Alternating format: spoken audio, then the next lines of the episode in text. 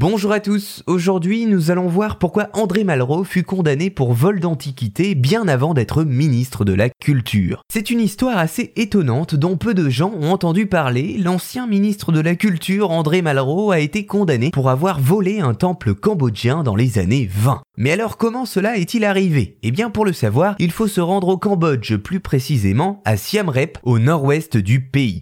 Siam Reap, c'est la ville la plus proche du site archéologique d'Angkor. Vous savez, un ensemble de 200 temples qui a un des derniers témoignages et un des plus importants de l'arc mer. À l'entrée d'un des plus grands temples, il existe un petit panneau sur lequel il est marqué la phrase suivante Découvert en 1914, c'est seulement après le vol des bas-reliefs en 1923 que le dégagement du site commença. Ce que ce panneau oublie, c'est que la personne qui a volé ces bas-reliefs, eh bien, était André Malraux. Dans le Paris des années 20, Malraux, alors éditeur, est une personnalité importante de l'avant-garde intellectuelle. Un jour, il rencontre une fille qui se prénomme Clara, une Allemande naturalisée française. Entre eux, c'est le coup de foudre, et tout pourrait s'arrêter là et se passer pour le mieux. Mais seulement, euh, à côté de cela, André Malraux va commencer à placer les économies de Clara dans des actions mexicaines qui ne valent au bout d'un moment plus rien. Les voilà alors ruinés. Malraux, à l'époque fantasque rêveur, tombe sur un bulletin de l'école française d'Extrême-Orient qui décrit un temple oublié et perdu dans la jungle. Le monument n'est pas encore classé, et il se met alors dans la tête de monter une expédition pour se rendre sur place.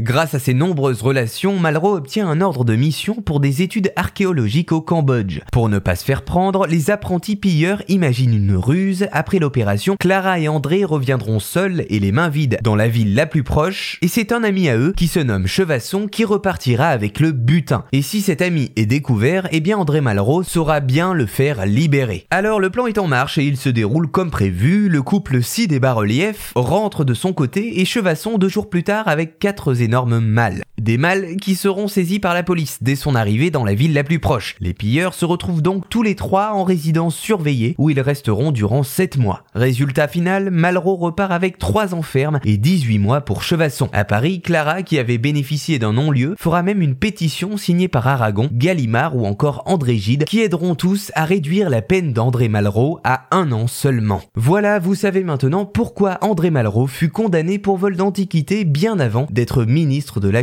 Culture.